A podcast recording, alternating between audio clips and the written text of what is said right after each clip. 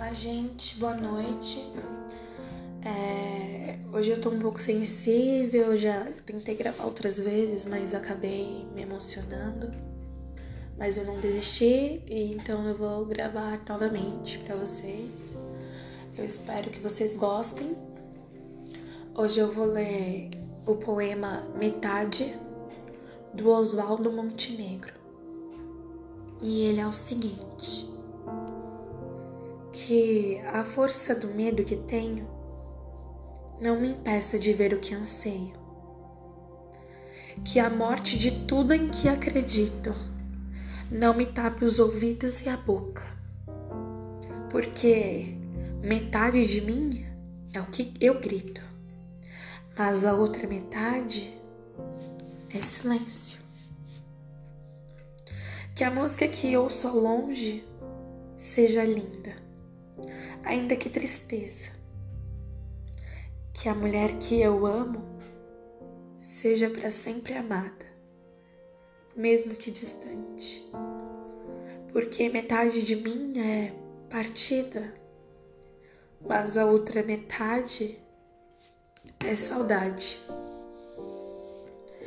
Que as palavras que eu falo não sejam ouvidas como prece e nem repetidas com fervor, apenas respeitadas como a única coisa que resta a um homem inundado de sentimentos.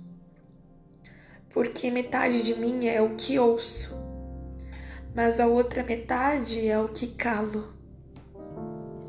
Que essa minha vontade de ir embora se transforme na calma e na paz que eu mereço e que essa tensão que me corrói por dentro seja um dia recompensada. Porque metade de mim é o que penso, mas a outra metade é um vulcão. Que o medo da solidão se afaste e o convívio comigo mesmo se torne ao menos suportável que o espelho reflita em meu rosto um doce sorriso que me lembro ter dado na infância. Porque metade de mim é lembrança do que fui. A outra metade eu não sei. Que não seja preciso mais do que uma simples alegria para me fazer aquietar o espírito e o que o teu silêncio me fale cada vez mais.